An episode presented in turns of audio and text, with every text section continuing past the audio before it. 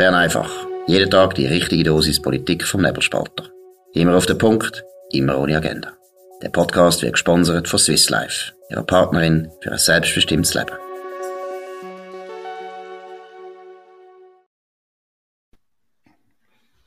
Ja, das ist die Ausgabe vom 20. April 2022. Serkan Abrecht und Markus Somm. Ja, unsere Umweltaktivisten sind offensichtlich immer mehr am Verzweifeln. Sie kommen nicht mehr genug Aufmerksamkeit über. Auf jeden Fall, anders kann man sich nicht erklären, was jetzt anscheinend neue Mode geworden ist. Serkan, um was geht's? Ja, ähm, neue Mode geworden ist, das ist vermutlich aus dem Ausland importiert, dass sich Klimaaktivisten anfangen, überall ankleben. Also wirklich ankleben mit Sekundenleim. Da haben sie schüsst ähm, in äh, Bern-Wankdorf, also der Autobahnausfahrt, sich am Boden geleimt, damit die Polizei sie nicht wegtransportieren kann. Vorher haben sie das in Genf gemacht, in Lausanne. Letzten Sommer haben sie sich gerade draussen ähm, an der Bundeskanzlei zu Bern dran geleimt. Dann haben sie die Sanitäter wieder müssen entfernen mit Lösungsmitteln. Und das Gleiche haben sie jetzt hier auch auf der Autobahn zu Bern müssen machen. Das ist jetzt die neue Strategie. Aber sag mal, was ist das eigentlich für Leim? Also ich, ich weiß gar nicht, was für Leim, das ist ja ein wahnsinnig starker Leim, wo das geht. Also ich habe damals, da jetzt weiß ich nicht, ich habe ja damals wirklich die Extinction Rebellion, wie die Gruppierung heißt, gefragt und die haben gesagt, kann 4 Franken 50 Sekunden Kleber aus dem Kopf. Ja, aber was kleben sie denn an? Eigentlich der, Hosenboden oder die Füße? Nein, ihre Hand. Ah, nur die Hände? Nein, meistens die Hand, ja. Und das klebt auf dem Asphalt, hebt das? Scheinbar. Also es hat jedenfalls hier auch am Sandstein der Bundeskanzlei gut gehabt. Und wenn man es wegreißen, dann würden die irgendwie die Haut verlieren, oder wie würden Ja, es ist schade, dass du diese Hautgewebschäden bekommst, ja, wenn du einfach drauf rupfst, ja. Und sind denn die Leute jetzt verhaftet worden, oder was passiert mit diesen Leuten? Ja, das gibt da wieder jetzt Ermittlungen laufen, das tut jetzt äh, die Kantonspolizei natürlich abklären, es sind sicher Personalien aufgenommen worden und, und, und. Äh, ich glaube, es wird, also, ich, vermutlich wird es wieder mit Ordnungsbußen enden. So wie es da jetzt für, Ja, was hast du für einen Eindruck? Ist das, eine, ist das eine Aktion, wo etwas wird bewegen oder tut es die Leute eher nochmal aufregen? Wie schätzt du das ein? Also, man muss eben unterscheiden. Hier, hier zu Bern, wo sie es mal gemacht haben am Bundeshaus, das hat man einfach zur Kenntnis genommen. Das ist ein bisschen lächerlich gesehen, weil einfach, ja, jetzt kleben die halt einfach an einem Gebäude. Mhm. Ähm, das mit, das jetzt dort Bern Wankdorf von der Autobahnausfahrt, das macht natürlich die Leute verrückt. Also, das ist unglaublich kontraproduktiv. Ähm, weil du gehst am Morgen im Pendlerverkehr, hockst auf, auf die Autobahnausfahrt und klebst dich am Boden. Also, was mit dem erreichen willst, weiß ich nicht. Also sie sagen, was sie wollen erreichen damit. Und zwar fordern sie ein nationales Programm vom Bundesrat zur massiven Gebäuderenovierung. Mhm. Das fordern sie mit dem. Aber äh, so gewünscht natürlich die Leute nicht. Ja, und irgendwie haben wir ja eigentlich, erstens ist das ja offizielle Politik, soviel ich weiß. Es ist ja sowieso klar, dass man will, die Gebäuderenovationen vorwärts treiben. Aber ich muss ehrlich sagen, es ist schon fast, äh, es tut einem fast ein bisschen leid, weil es ist irgendwie so naiv, es ist so keine Ahnung von unserem politischen System und, und dann eben so eine nationale Kampagne. Früher haben so Leute Revolution geführt, äh, gefordert, jetzt tun sie dann also Renovation von alten Häusern verlangen. also, es tut einem fast ein bisschen Mitleid geben. Also muss ich jetzt ehrlich sagen, aber ich sehe es auch ein so, es ist ja in England, es kommt ja wahrscheinlich sehr stark von England und in England ja. hat es ja einen unglaublichen Backlash gegeben, die Leute haben Gut, die sind noch aggressiver natürlich drauf gewesen. Die haben ja, ja. die Leute dann äh, sogar verprügelt und so. Also die Aktivisten sind verprügelt worden, weil die Leute so hässig sind, weil das sind ja Pendler, die dann alle eben wenig Zeit haben und irgendwo das Gefühl haben, Kopfdeckel, wir müssen arbeiten und die anderen Studenten aus der besten Familie meistens gehen jetzt da einfach ein bisschen uns go, go, go stören. Aber es ist offensichtlich keine gute Zeit für den, den Umweltaktivismus, oder besser gesagt, gar nicht. Ja, also das ist noch eigenartig, oder? Letztlich, ich meine, die grünen Parteien, das haben wir schon ein paar Mal besprochen, die gewinnen ja die ganze Zeit. Es läuft ja eigentlich gut für die ja. Kreise. Und trotzdem glaube ich auch, sie spüren natürlich, dass einfach das Thema, jetzt haben sie zwei Jahre Corona gehabt, wo ihnen die ganze Thema, das Thema eigentlich weggenommen hat. Und jetzt haben wir den Krieg in Russland, jetzt ist auch wieder genau. Mit dem Umweltschutz. Ich glaube, es hat schon auch mit dem zu tun. Ja, ich frage mich auch vor allem, was das für junge Leute sind. Eben, wie du richtig gesagt hast, früher hat man eben noch Revolution gefordert, hat man einen Umbruch wollen. Die nennen sich sogar Renovate Switzerland. Also sie fordern Sanierungen und Renovationen. Ah, also das, ist, das ist, also, vom Gewerbe, KMU, ja, KMU werden unterstützt mit dem. Genau, die KMU unterstützen. Gebäude sanieren. Das ist jetzt das neue Ziel. Das ist ein bisschen ähnlich wie die Veloweg-Revolutionen und die ähm, Kita-Rebellionen, die es überall gibt. Ich meine, ich muss schon sagen, eben, die Linken haben schon äh, kleine Brötchen, die sie jetzt äh, backen. Sie sind zwar, ich muss eben, ja. erwähnt, mit den grünen Themen sind sie erfolgreich. Es hat aber auch ein bisschen etwas Bünzliges. Also man geht jetzt also sich festkleben auf der Autobahn, um die Sanierung vom Haus von der Großmutter zu verlangen. Ja, ist großartig, gell? Ja, ist wirklich ein direktere Weg. Was haben wir sonst noch? Es ist, wir müssen es leider äh, feststellen, leider ist vielleicht auch eine gute Nachricht. In Bern läuft wirklich nicht viel. Es sind alle Nein. in den Ferien und wenn Beamte in den Ferien sind und der Bundesrat keine Sitzung hat, das ist heute der Fall, dann ist eigentlich sehr, sehr ruhig. Deshalb müssen wir äh, ein bisschen andere Themen uns darum kümmern. Eins, was sehr auffallend ist, ist Deutschland. Wie sieht es dort aus? Ja, also es läuft nicht gut für den äh, Herr Scholz, der neue Bundeskanzler. Es ist gestern, also auch bis heute sehr unangenehm gewesen, was passiert ist. Und zwar hat weigert sich die deutsche Regierung weiterhin ähm, schweres Material der Ukraine zur Verfügung zu stellen. Also mit dem reden wir wirklich von, von Fahrzeugen, von, von, von Panzer, von, von Artilleriegeschütz. Ähm, und jetzt hat der, der Herr Scholz zwar angekündigt, dass es eine Liste gäbe von deutschen Rüstungsunternehmen, wo, wo man die Ukraine zugestellt hat. Das sind Produktofferten eigentlich dort drauf. Ähm, und Deutschland würde Milliarden Euro zur Verfügung stellen für die Beschaffung für die Ukraine. Da hat aber gerade der ukrainische Botschafter, der Herr Andriy Melnik, kontert, ja, aber auf dieser Liste sind weiterhin ist nichts drauf, was wir fordern. Also wir brauchen nicht mehr Helm und, und irgendwelches Zeugs. Wir brauchen Schützenpanzer, Kampfpanzer. Und Deutschland weigert sich weiterhin, das auszuliefern. Ähm, sie rechtfertigen sich damit, dass ihre, ihre schweren Mittel vor allem für ihre NATO-Verpflichtungen beansprucht werden müssen. Ähm, böse Zungen behaupten einfach, das Material ist einfach Schrott von der Bundeswehr und sie wollen es nicht zugeben, dass man das nicht brauchen kann. Ähm, das ist natürlich nicht bewiesen, aber das sagen natürlich Kritiker. Und jetzt gibt es aus der Ampel, also von den Grünen und von der FDP, äh, Protest gegen die Regierung Scholz, wo sagt, da muss mehr kommen von euch. Also ich muss sagen, ich bin da wirklich auch positiv überrascht von der Außenministerin, von der grünen Außenministerin Baerbock, mhm. die eben sagt, äh, es soll kein Tabu mehr sein, schwer, schweres Kriegsmaterial.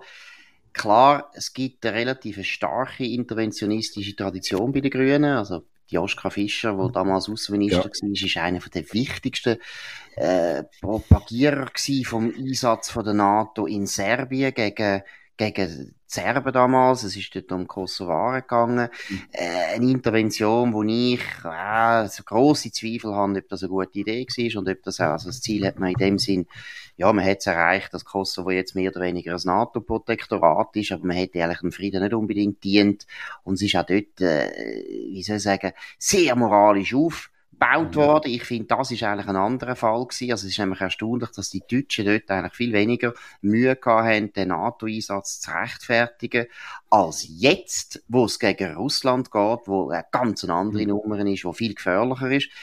Da bin ich auch völlig voller Verständnis, wenn die Deutschen sagen, wir wollen gerade irgendwie einen Krieg auslösen, das verstehe ich noch. Aber gleichzeitig muss ich sagen, wenn man sieht, dass alle anderen Länder praktisch, also alle anderen Länder ist ein bisschen übertrieben, aber die meisten anderen NATO-Mitglieder mehr machen als Deutschland, dann muss man sich schon fragen, von was sind die Deutschen Angst? Ja, also ich finde auch, die Differenzierung ist schon mal sehr gut, was du gemacht hast, jetzt auch mit dem Kosovo-Krieg, also die Bombardierung von Belgrad damals ist auch klar völkerrechtswidrig gewesen, das ist nicht gegangen. Ähm, das ist wirklich eine andere, eine andere Zeit, wo wir jetzt sind, es ist ein anderer Umstand. Und äh, ich, ich, ich frage mich halt einfach, was, ob uns die Bundesregierung, also ob uns die Ukrainer Bundesregierung einfach will verheimlichen, dass sie eigentlich das Gerät gar nicht hat, von dem sie behauptet, sie habe es. Das kann man wirklich vorstellen, dass das Material einfach wirklich einfach Schrott ist und dass nochmal eine neue Baustelle aufmachen, falls das bekannt werden würde. Und das andere ist halt schon die Nähe von vielen Exponenten, vor allem mit der SPD, zu Russland, wo, wo einfach jetzt wirklich ihnen um die Ohren geschlagen wird. Zu Recht natürlich.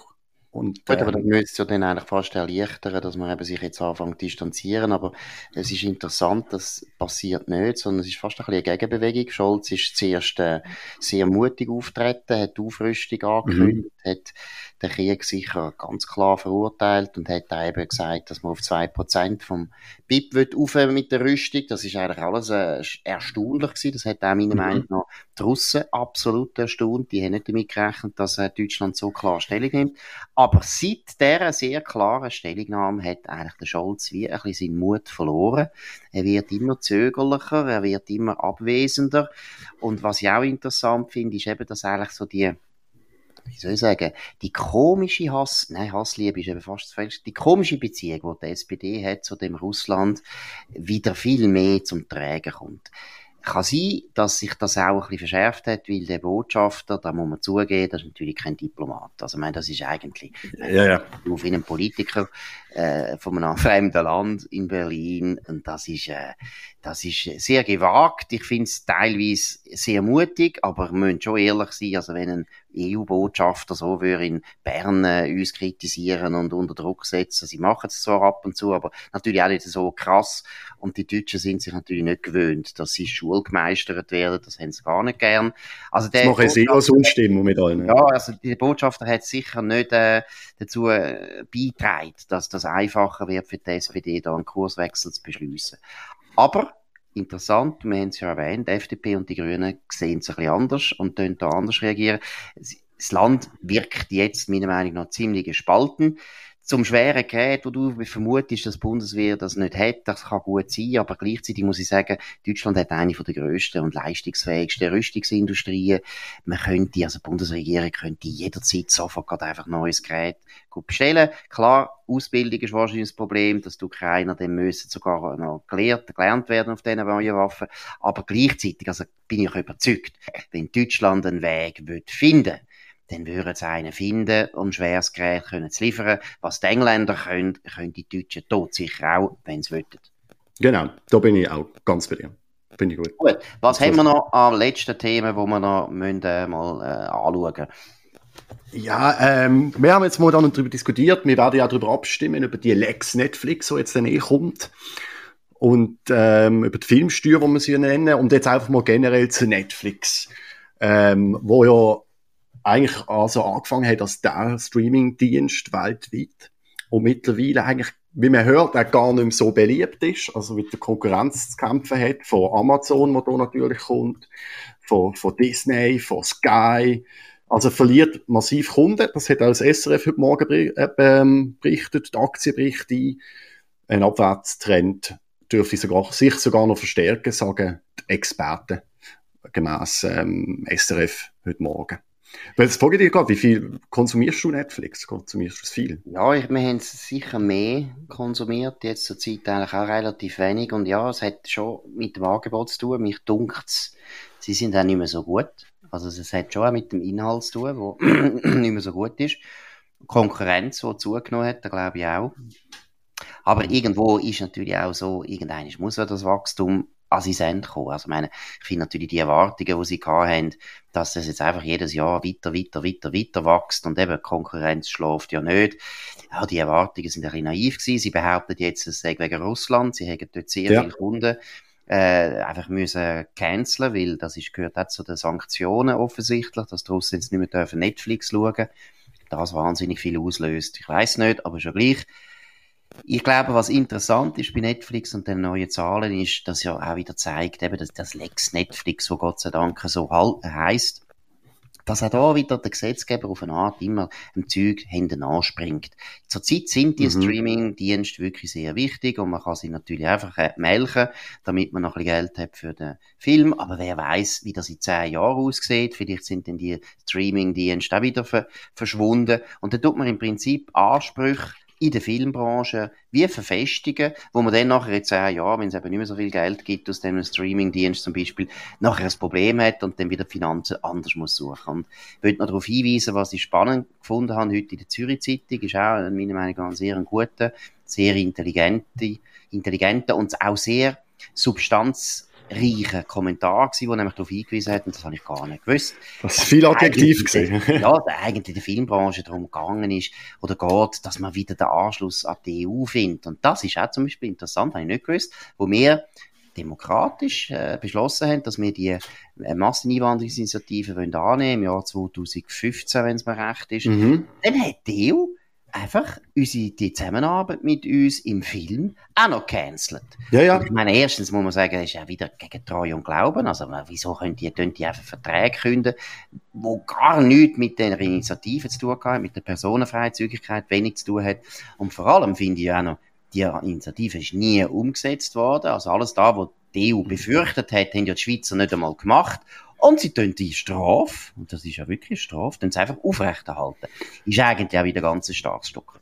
Ja, aber das ist jetzt mit, also, ich tue mich gar nicht mehr darüber hören. Es ist das Gleiche, was ich mit Horizon momentan mache. Sie rechtfertigen das immer ja als notwendige Retorsionsmaßnahme der EU gegenüber der Schweiz, wenn sie, wenn sie sich brüskiert fühlen. Also, dass die EU einfach Maßnahmen ergreift, die eigentlich gar nicht mit der Sache selber zusammenhängen oder mit ihr zu tun haben. Das ist nichts Neues. Was ich halt aber auch einfach finde, ist, und da hast du recht, wir kommen jetzt, ich meine, Netflix gibt es jetzt auch schon seit x Jahren, man hat mittlerweile über 220 Millionen Abonnenten. Ähm, und, und wenn jetzt da, eben, du sagst richtig, Politik rennt dem jetzt hinterher, dem, was für sie offenbar ein neues Phänomen ist, die, die, die Streaming-Dienste, während es weltweit mittlerweile mehrere gibt. Sogar das SRF hat ja einen eigenen Streaming-Dienst übrigens angeboten, mittlerweile. Und ich, ich, ich würde ich würd jetzt keine Prognose machen, ich habe keine Kristallkugel, ich würde sagen, in zehn, in zehn Jahren tun wir sehr wahrscheinlich Filme aber auch wieder anders konsumieren und Serien.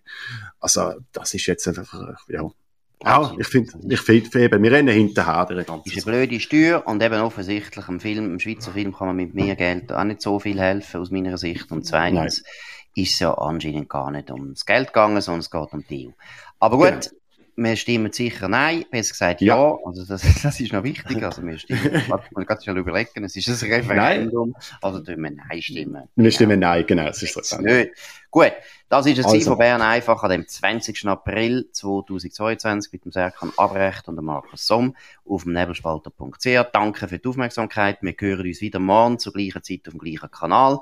Tönt uns abonnieren, nebelspalter.ch oder eben Apple Pod äh, Podcasts oder Spotify und so weiter. Vor allem tönt uns weiterempfehlen. Danke vielmals und schönen Abend. Alle. Das war Bern einfach, immer auf den Punkt, immer ohne Agenda. Gesponsert von Swiss Life, ihrer Partnerin für ein selbstbestimmtes Leben.